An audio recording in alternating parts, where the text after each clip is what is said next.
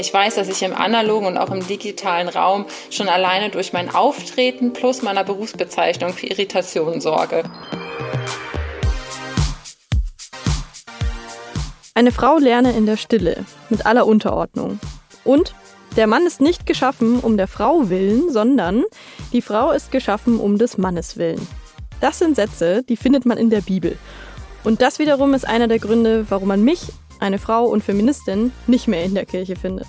Genau um dieses Thema geht es heute bei uns, um die Frage, passt der Feminismus in die Kirche? Geht das irgendwie zusammen, Feministin und Kirchenmitglied zu sein? Herzlich willkommen zu Querfragen, dem Podcast von jetzt, der sich mit Themen rund um Gender, Sex und Identität beschäftigt. Ich bin Lara und neben mir sitzt Christopher. Christopher, wie sieht es bei dir aus? Bist du noch in der Kirche? Ich bin tatsächlich noch in der Kirche. Aus welchem ich, Grund? Ich bin in einem sehr katholischen Elternhaus aufgewachsen und Identität ist ein wahnsinnig komplexes Ding manchmal. Und obwohl ich glaube, nicht lebe, bin ich tatsächlich noch Mitglied der katholischen Kirche. Und bist du auch Feminist? Also kannst du beides vereinbaren? Mit Ismen habe ich eh immer so mein Problem, deswegen würde ich mich persönlich nicht als Feminist bezeichnen. Natürlich bin ich für Gleichberechtigung, Chancengleichheit, alles Anti, also Antisexismus etc. Als Feminist per se würde ich mich jetzt nicht bezeichnen. Man merkt an uns beiden, also Feminismus und christlicher Glaube passen nicht immer gut zusammen. Aber wir haben heute auch jemanden zu Gast, die schafft, anders als wir beide, beides gleichzeitig. Sie ist Feministin, aber eben auch Religionslehrerin und angehende Pfarrerin. Maike Schöfer. Die 31-Jährige hat unter anderem das feministische Andachtskollektiv, kurz FAK, gegründet und teilt sich mit zwei anderen Feministinnen den YouTube-Channel Feministisch, Fromm, Freischnauze. Heute reden wir mit ihr darüber, wie sie Feminismus und Glauben miteinander vereinbart und ob sie vielleicht schon mal gezweifelt hat an ihrem Glauben. Hallo Maike, schön, dass du da bist. Vielen Dank für die Einladung. Du behauptest ja nicht mal nur von dir, dass du Feministin bist, du tust auch ganz schön was dafür. Das äh, sieht man unter anderem auf YouTube, auf dem Channel oder auf Instagram, auf deinem Account Ja und Amen. Und da schreibst du unter anderem von Selbstbefriedigung, du kritisierst fehlende Diversität und du verwendest zum Beispiel Gendersterne. Das passt auf den ersten Blick nicht wirklich zur Kirche, oder doch? Auf jeden Fall passt es zur Kirche. Ich glaube oder habe die Erfahrung gemacht, dass es eine ganz gängige Außenwahrnehmung von Kirche ist und auch von Religion im Allgemeinen, dass Feminismus und Kirche, Feminismus und Religion nicht zusammenpassen. Dabei geht es für mich eigentlich gar nicht anders. Meine Religion, mein Christinnensein macht mich eigentlich zur Feministin. Viele sehen es ja ein bisschen anders. Du kriegst auf Instagram durchaus mal Gegenwind von FundamentalistInnen unter mhm. anderem. Das äh, kritisierst du dann auch wiederum in Posts. Mhm. Was erreicht dich denn da so an Vorwürfen aus äh, Menschen, die auch in der Kirche sind? Ich glaube, es ist wichtig einzuordnen und zu wissen, dass Kirche und Auslegung, Traditionen, Glaubenssätze immer von Männern formuliert und interpretiert und ausgelegt worden sind. Daher kommt diese konservative in Anführungsstrichen Haltung auch vieler Religionen. Religion war immer ein Bereich von Männern für Männer gemacht und sie hatten dachten eigentlich immer, sie würden neutral für alle formulieren, aber sie hatten immer eine männliche Perspektive und Brille auf. Das ist ganz wichtig als Basis zu wissen und so gehe ich auch an die Hasskommentare heran. Ich weiß, dass ich mit meiner feministischen Theologie, mit meinem feministischen Ansatz so ein bisschen an diesen Säulen, an diesen Traditionen säge und die so ein bisschen aufdröseln. Das irritiert Menschen erstmal viele. Ich kann damit ganz gut umgehen, weil ich weiß, dass es immer erstmal ein Schock für viele viele ist, sowas zu hören, dass es eben auch andere Interpretationen gibt, dass auch Frauen selbstbewusst die Bibel lesen und interpretieren können. Du sagst gerade, es irritiert viele. Man sieht dir ja tatsächlich auch schon so ein bisschen an, dass du ein bisschen anders tickst als so das klassische Kirchenmitglied vielleicht. Also mhm. wenn ich dich jetzt so in ein Stereotyp einteilen müsste, dann würde ich sagen, aha, sie hat irgendwie zentimeterkurze blond gefärbte Haare und Piercings, mhm. knallroten Lippenstift. Und ich denke mir erstmal so, klar, Berlin, vielleicht Linksaktivistin, mal schauen. Aber meine erste Assoziation wäre jetzt nicht Kirche, sondern eher ganz weit weg von Kirche. Warum der Look? Mhm. Ich spiele ganz bewusst mit diesem Moment der Irritation. Ich weiß, dass ich im analogen und auch im digitalen Raum schon alleine durch mein Auftreten plus meiner Berufsbezeichnung für Irritationen sorge. Also viele sind erstmal geschockt und kriegen das gar nicht zusammen. Und eigentlich nehme ich in meiner Social Media Arbeit genau dieses Element auch auf und spiele damit und reize das auch ein bisschen aus.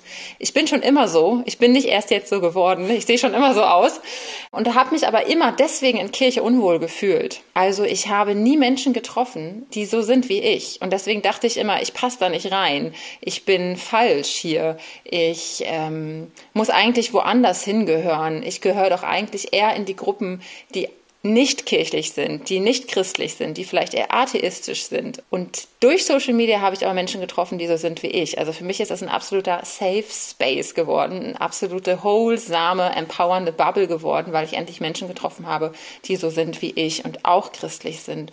Und ich kann jetzt mit einem ganz anderen Selbstverständnis umgehen und mich ganz anders bewegen im kirchlichen Raum mit meinem Aussehen als noch vor zehn Jahren. Da habe ich mich fehl am Platz gefühlt und hatte viele Zweifel. Bevor ich dich gleich fragen will, wie du denn zur Kirche gekommen bist, wie du zum Glauben gekommen bist, wie du zum Glauben stehst überhaupt, das ist ja auch nicht unbedingt selbstverständlich für junge Menschen, junge Männer, junge Frauen. Ich will aber davor noch mal kurz dich fragen, weil du gerade gesagt hast, du irritierst ja auch mit deinem Auftreten und Lara hat schon gesagt, dich erreichen ja auch Hasskommentare, unter anderem dann auf den sozialen, in den sozialen Netzwerken. Kannst du mal so zwei, drei Beispiele nennen? Was wird dir da so entgegengeschleudert? Ich bekomme eigentlich immer zu hören, dass ich nicht Pfarrerin werden darf, weil ich eine Frau bin. Ich bekomme immer zu hören, dass ich mir die Bibel zurechtbiege und das nicht christlich ist, was ich mache.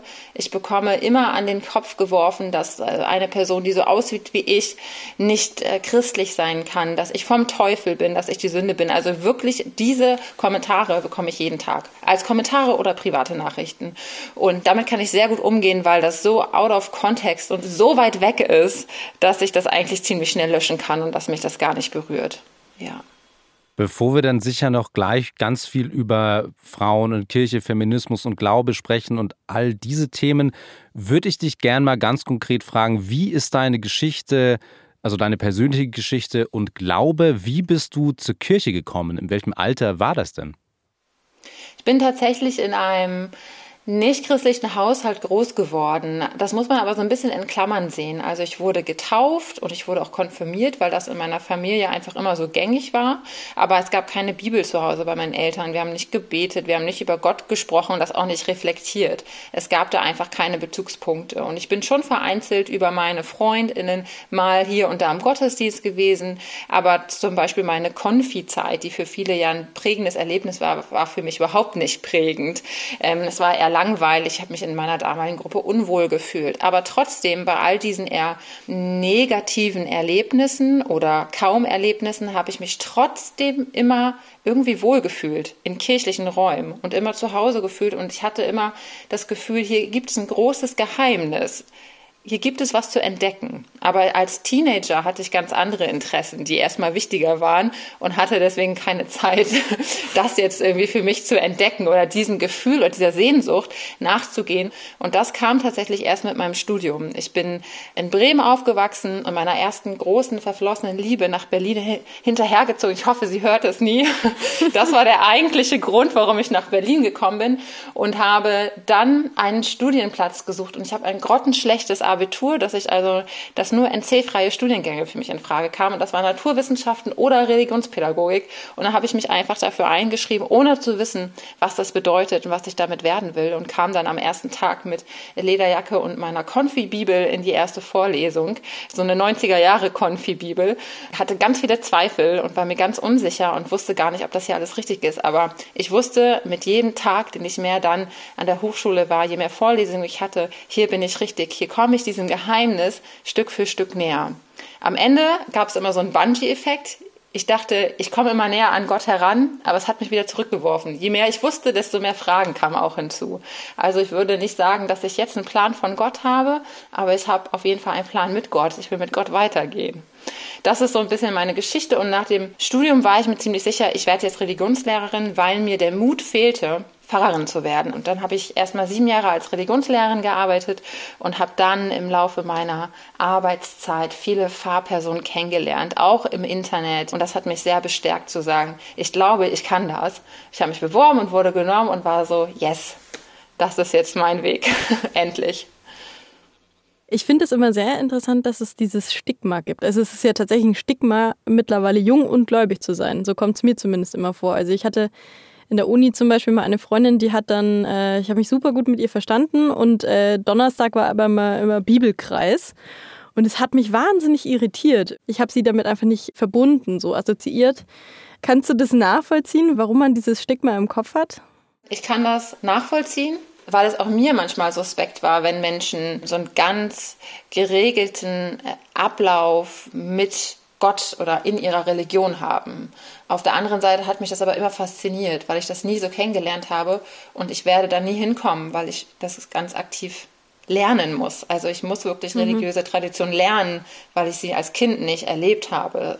Ist auch ganz interessant, wie viel Einfluss das tatsächlich dann ja auch auf Erziehung hat, aber ich habe das nie so stark kennengelernt. Jetzt haben wir viel über Glauben gesprochen, über deinen Glauben. Bei dir kommt ja noch dazu jetzt dieser feministische Aspekt. Warst du schon immer Feministin oder hat sich das irgendwann in deinem Leben erst entwickelt? Das hat sich erst entwickelt. Ich bin tatsächlich im Studium gar nicht mit feministischer Theologie und auch mit Feminismus an sich konfrontiert worden, im Sinne, dass es mich so beeindruckt hat, dass ich dort schon ganz bewusst meinen Weg gegangen bin. Ich habe das Gefühl, dass das jetzt ganz anders, aber vielleicht täusche ich mich auch. Ich habe tatsächlich in meiner Diplomarbeit noch angegeben, ich verwende das generische Maskulinum, äh, weil man es besser lesen kann. Ja, das steht in meiner Diplomarbeit. Das muss ich, da muss ich ganz ehrlich sein. Und das ist aber gar kein Nachteil für mich und auch überhaupt nichts Negatives, weil so sehen Biografien ja aus und so sind Leben ja. Menschen entwickeln sich und gehen einen Weg und bei einigen hat vielleicht eine feministische Entwicklung schon mit 16 eingesetzt und bei anderen dauert es länger. Und bei mir war das so mit Mitte 20, dass ich Stück für Stück mit feministischen Inhalten konfrontiert war, angefangen habe, mich dafür zu interessieren und das kam gar nicht aus meiner Religion erstmal heraus, sondern den Input habe ich von außen bekommen und habe dann aber gesucht, gibt es das nicht in meiner Religion und habe dann ganz viel gefunden. Also es gibt ja schon eine jahrzehntelange feministische, theologische Tradition in Kirche und ich bin so dankbar, dass ich auf so einen breiten Fundus zurückgreifen darf, dass Menschen vor mir da waren, nicht nur Frauen, aber die feministisch, kirchlich, religiös gedacht haben. Kannst du da einmal für Laien wie uns. Für Dummies, die ja. keine Ahnung haben. genau. Einmal äh, quasi so vielleicht einen Aspekt erzählen, mhm. der dir gezeigt hat, so, ah, damit fühle ich mich wohl. Also irgendwas, was du da gelernt hast, womit du dich zufrieden geben konntest, sozusagen. Ich glaube, man kann das gut an dem Punkt Sprache festmachen. Gott wird immer beschrieben als Herr, Vater, Herrscher, Richter. Das sind alles männlich geprägte Begriffe für Gott. Und ich schreibe zum Beispiel ganz bewusst immer Gott mit Sternchen, um mich selbst daran zu erinnern, dass Gott mehr ist als nur männlich.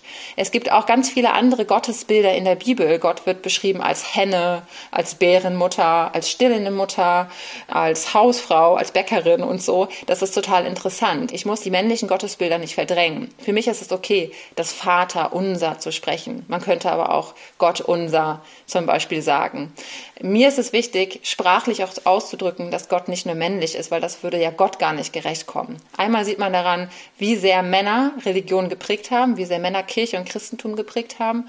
Und andererseits ist daran zu erkennen, dass sie sich selbst im Weg steht, diese männliche Theologie, diese männliche Auslegung von Gott. Und zwar, sie ist ja mehr. Also deswegen brauchen wir die feministische Theologie, um Gott auch gerecht zu werden. Gott ist nämlich mehr als Mann und mehr als Frau, sondern darüber hinaus. Jetzt muss ich da kurz einhaken, weil ich erinnere mich dunkel an eine Stelle, die ich jetzt leider nicht sauber zitieren kann. Aber in der Bibel steht, dass äh, der Mann der Abglanz von Gott ist und die Frau der Abglanz des Mannes mhm. oder so. Das erklärt ja zu einem gewissen Grad, warum man dachte, so Gott ist was Männliches. Genau, und das ist zurückzuführen auf jeden Fall auf die beiden Schöpfungsberichte, auf die Paradiesgeschichte am Anfang. Deswegen beginnt die feministische Theologie unter anderem auch genau an diesen ersten Geschichten der Bibel, weil das so Schlüsselgeschichten sind. Von da ausgehend wurde die Frau als sündhaft, als äh, sie hat Pakt mit dem Teufel geschlossen, sie ist unrein. Also all diese Attribute, die Frauen unterdrückend von Religion erfahren haben, sind eigentlich mit dieser allerersten Schöpfungsgeschichte einhergegangen. Also ganz klassisch, es wurde zuerst Adam erschaffen und äh, Eva, die Frau aus der Rippe Adams und deswegen ist sie ja weniger wert, minderwertig. Aber wir wissen aus der Wissenschaft zum Beispiel auch, dass Adam bedeutet eigentlich Mensch. Mhm. Und erst in dem Moment, wo die Frau gemacht wird, werden beide zu Mann und Frau. Also Adam ist vorher nicht der Mann, sondern Adam ist zuallererst Mensch gewesen. Das ist eine ganz wichtige Unterscheidung, mit der man diese ganze patriarchale Auslegung sehr gut aufdröseln kann. Ich habe da in der Anmoderation jetzt auch ein paar Beispiele vorgelesen, wie zum Beispiel eine Frau lerne in der Stille mit aller Unterordnung. Wie geht's dir, wenn du sowas in der Bibel liest, nach der du dich ja zu einem gewissen Maß richtest? Für mich ist es wahnsinnig wichtig, zu wissen, in welchem Kontext sind diese Sätze geschrieben, von wem, an wen gerichtet, wer hat hinterher noch so und so übersetzt, was wurde weggelassen, was wurde hinzugefügt. Also die Bibel ist ja nicht in einem Rutsch irgendwie geschrieben worden, sondern es ist ja ein jahrhundertelanger Entstehungsprozess, der durch viele, viele Hände gegangen ist. Das ist wahnsinnig wichtig zu bedenken und es ist eben nicht das von Gott eins zu eins diktierte und gesprochene Wort, sondern es geht um eine Linie und um einen Diskurs. Also der einzelne Mensch immer in Auseinandersetzung mit diesen Texten. Und ich darf mich auch reiben. Also Glaube heißt nicht, dass ich einen Katalog habe von 30 Dingen, an die ich glauben muss und mache hinter allem einen Haken und so, yay, ich bin zu hundertprozentigen Christin, weil ich an alles glaube. Nein, Glaube heißt auch hinterfragen und sich an Dingen zu reiben. Nun haben wir über die männlichen Perspektiven gesprochen. Klar, Männer haben die Bibel geschrieben, Männer haben auch Jahrhunderte, Jahrtausende lang die Bibel interpretiert. Deswegen haben viele Menschen das Bild, das wir alle haben. Es gibt aber auch Frauenfiguren in der Bibel. Kannst du mal sagen, welche Frauenfiguren in der Bibel vorhanden sind, welche für dich da wichtig sind? Ja, die allerwichtigste ist für mich eigentlich Eva, gerade weil sie so eine Schlüsselfigur ist.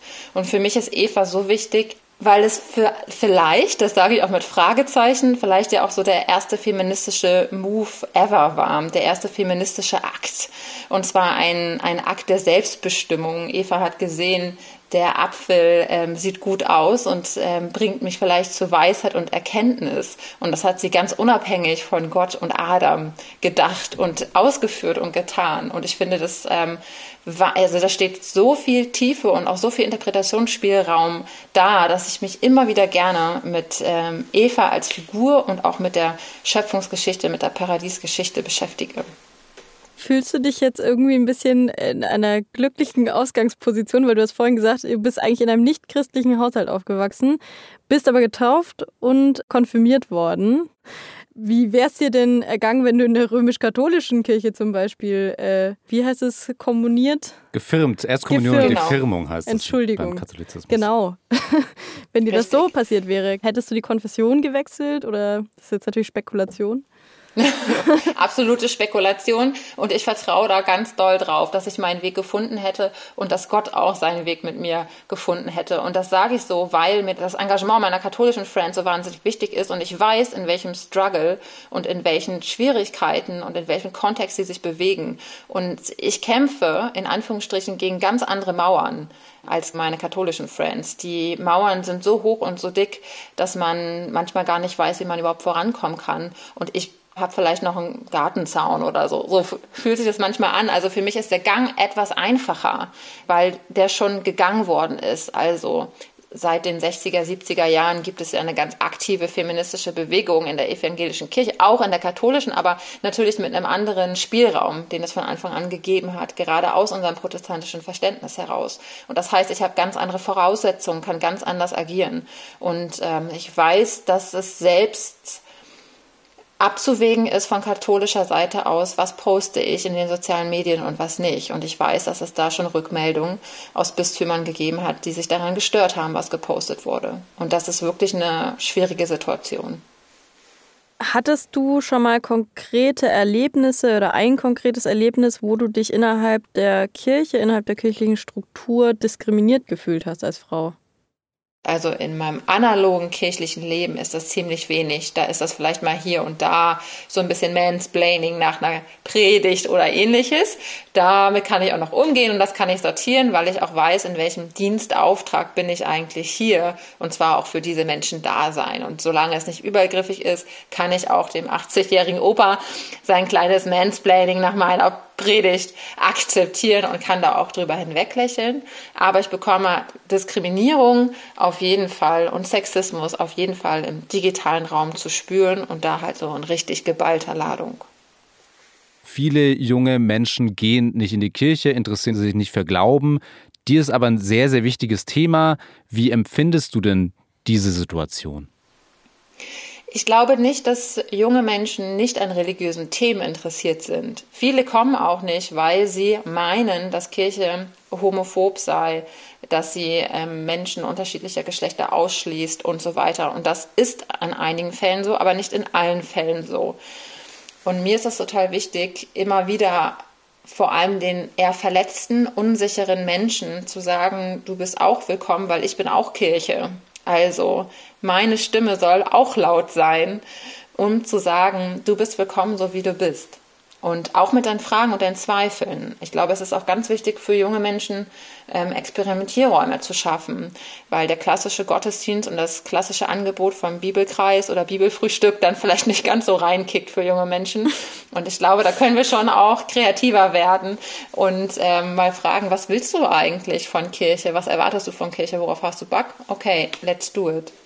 Schaffst du das denn aber, wenn du mit Menschen sprichst? Hab's Gefühl, gerade in Berlin ist nicht so wahnsinnig einfach, Leute davon zu überzeugen, zu sagen, so, du, Sonntagmorgen in die Kirche. Ja, man würde wahrscheinlich in Berlin eher ein anderes Modell fahren, vielleicht die After-Hour-Kirche am Montagnachmittag. Da würde man vielleicht mehr Leute erreichen. Aber nicht nur in Berlin findet Kirche statt, sondern ähm, beziehungsweise Berlin ist ja auch nicht repräsentativ für Deutschland. Auf der anderen Seite habt ihr auf jeden Fall vollkommen recht, dass der klassische Gottesdienst und die klassische Strukturen von Kirche Menschen erstmal einfach nicht mehr so anzieht. Aber ich glaube auch, dass sie trotzdem wichtig sind und nicht ganz aufgegeben werden sollten. Ich glaube, es ist trotzdem wichtig zu sagen, und wenn du was brauchst, ich bin hier und die Türen sind offen, du kannst kommen. Und ganz oft wird es vor allem in den ganz wichtigen Lebensmomenten von Menschen genutzt. Und zwar, wenn es um Tod und Trauer und Krankheit und Schmerz geht oder genau das Gegenteil, wenn es um Hochzeit, Taufe, äh, Konfirmation geht. Das sind ja jetzt klassische Beispiele, wo Menschen Strukturen brauchen. Ne? Also was du jetzt gerade meintest mit diesem, du bist immer und jederzeit willkommen. Äh, ich habe das Gefühl, man ist nur so lange bekommen, wie man in diese Strukturen äh, sich einfügen möchte. Hast du mal das Gefühl gehabt, dass du in eine Struktur, die dir da vorgegeben wird, nicht reinpasst und du kannst sie auch nicht aufbrechen? Man könnte natürlich auch mich fragen, warum bist du denn da überhaupt noch drin? Du passt da ja irgendwie gar nicht rein. Und genau das ist auch eigentlich die Begründung, warum ich noch da bin, weil ich nämlich auch Kirche bin und auch Kirche leben will und darf und deswegen Kirche mitgestalten darf, weil ich eben noch Teil von Kirche bin. Und deswegen gestalte ich ganz selbstbewusst auch die Räume, in denen ich mich wohlfühle und schaffe Strukturen, die mir gut tun. Das klingt jetzt irgendwie total egoistisch. Aber warum mache ich denn Kirche? Auch für mich. Und nicht in erster Linie für andere, sondern für mich, weil ich es brauche. Deswegen mache ich Kirche. Und ich bin froh und freue mich über die, die da sind, mit denen ich das machen kann. Hast du das Gefühl, dass du da immer unterstützt wirst von der Gemeinde? Meine Ausbildungsgemeinde, in der ich mich gerade befinde, die kenne ich ja erst sehr kurz. Und sie sind aber in erster Linie äh, mit äh, offenen Armen da und finde es ganz toll, dass ich da bin. Ich erlebe aber auch, dass ähm, ich nicht davon ausgehen kann, dass andere Menschen Dinge für mich machen, die ich vielleicht brauche im kirchlichen Raum. Also wie zum Beispiel ein Experimentierraum für feministische Theologie. Ich weiß, in welche Gemeinde ich hineinkomme und ich bin natürlich auch, auch, nicht nur, aber auch in einer demütigen und zurückgenommenen Haltung, weil ich natürlich Gottesdienst als angehende Pfarrerin ja auch für die Menschen feiere, die dort sind. Und was brauchen die eigentlich? Also ich lasse mich schon auch auf die ein. Aber trotzdem weiß ich, dass ich mir zusätzlich auch Strukturen schaffen muss und Räume schaffen muss, in denen ich mich wohlfühle. Und das habe ich zum Beispiel mit dem feministischen Andachtskollektiv gemacht, ein Fuck-Kollektiv, so wie wir es nennen, Wortwitz. Das ist natürlich ganz bewusst so auch gewählt irgendwo, um so ein bisschen anzuecken und zu sagen, wir machen hier aber auch Kirche, wie Kirche eben auch sein kann. Und wir produzieren als feministisches Andachtskollektiv im wöchentlichen Rhythmus Andachten oder auch Posts oder auch Themen auf Instagram in unseren Stories und feiern da mit der Community feministische Andacht. Kannst du mal beschreiben, wie stellst du dir denn die Zukunft der Kirche vor? Was wäre denn dein idealer Raum davon? Wow, big question, ehrlich gesagt. Ich fühle mich so, wie es gerade ist, sehr, sehr wohl. Und ich freue mich, also das ist so ein bisschen meine Hoffnung, wenn Kirche noch offener wird für die neuen Bestrebungen, die es gibt. Ich wünsche mir ein bisschen mehr so Start-up-Gedanke nach dem Motto, hey, du hast eine Idee und willst es machen? Do it. Und nicht, man muss erst durch sämtliche Gremien durch und überlegen und Vorschläge machen und theoretisch nachdenken. Und nach einem Jahr ist der Hype schon vorbei und es gibt kein Clubhouse mehr. So, äh, vielleicht mal als Beispiel. Aber ich würde mir so ein bisschen mehr Startup-Gedanke wünschen und so ein bisschen losgelöst von der Ortsgemeinde, sondern auch Gemeinschaft, christliche Gemeinschaft ähm, im überregionalen, äh, auch internationalen Sinne erleben. Dann vielen Dank, Maike, dass du für uns da warst, dass du Zeit hattest, uns zu erklären, wie Feminismus und Glauben für dich zusammenhängt, warum du Teil einer Amtskirche sein kannst, warum Glauben für dich wichtig im Leben ist ähm, und dass es aber natürlich auch noch ein weiter Weg ist, bis Glauben so in der Gesellschaft gelebt werden kann, wie du dir das vorstellst. Vielen Dank. Danke dir. Danke euch. Lara, für dich waren ja Feminismus und Kirche total weit auseinander, bevor wir gerade mit Maike gesprochen haben. Ist es denn für dich ein bisschen näher zusammengerückt und gehst du jetzt wieder in die Kirche? Also ich werde nicht wieder in die Kirche gehen. Also ich kann es mir jetzt besser vorstellen, sagen wir mal so. Wie sie dann die Bibel auslegt, das ist einfach mal ganz anders, als ich das gemacht habe. Und da fand ich das total interessant, dass sie eben das dadurch begründet hat, dass sie erst später zu dem Ganzen gekommen ist und nicht damit aufgewachsen ist. Weil tatsächlich wurde mir das halt immer so vorgekaut oder ich habe es als Kind halt einfach sehr wörtlich ausgelegt. Und äh, vielleicht ist das tatsächlich der Schlüssel, dass sie einfach so die, die Macht der Interpretation quasi noch zur Verfügung hatte. Für mich ist die Interpretation erstmal abgeschlossen und ähm, ich werde wahrscheinlich nicht zurück in, in die Kirche gehen, kein Mitglied mehr werden, aber ich bin sehr froh, dass Maike da ihren Weg gefunden hat. Ist auf jeden Fall ein ganz anderer, spannender Zugang. Ist, glaube ich, Glaube, Religion, die ganz anders gelebt wird als das, was man normalerweise kennt oder wenn man weit weg ist von Kirche und da nie hingeht. Euch jedenfalls vielen Dank fürs Zuhören. Wir sind auch erreichbar über alle sozialen Netzwerke, über Twitter, über Facebook, über Instagram und TikTok. Schreibt uns da gerne, wie ihr die Folge fandet. Und ansonsten hören wir uns das nächste Mal. Tschüss.